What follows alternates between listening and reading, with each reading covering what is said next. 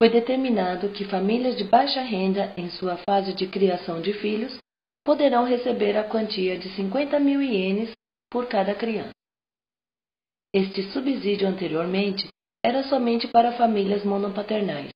Entretanto, o governo nacional determinou ajudar todas as famílias com dificuldades financeiras, pois a pandemia do Covid-19 está persistindo por longo tempo.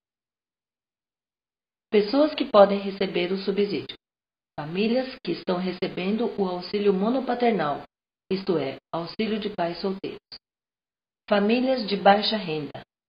Famílias que sofreram redução da renda repentinamente. O valor do subsídio será 50 mil ienes por criança.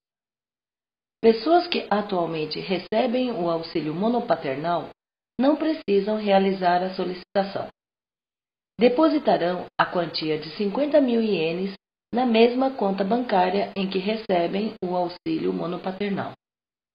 Entretanto, famílias de baixa renda ou que sofreram a queda da renda necessitam apresentar a solicitação.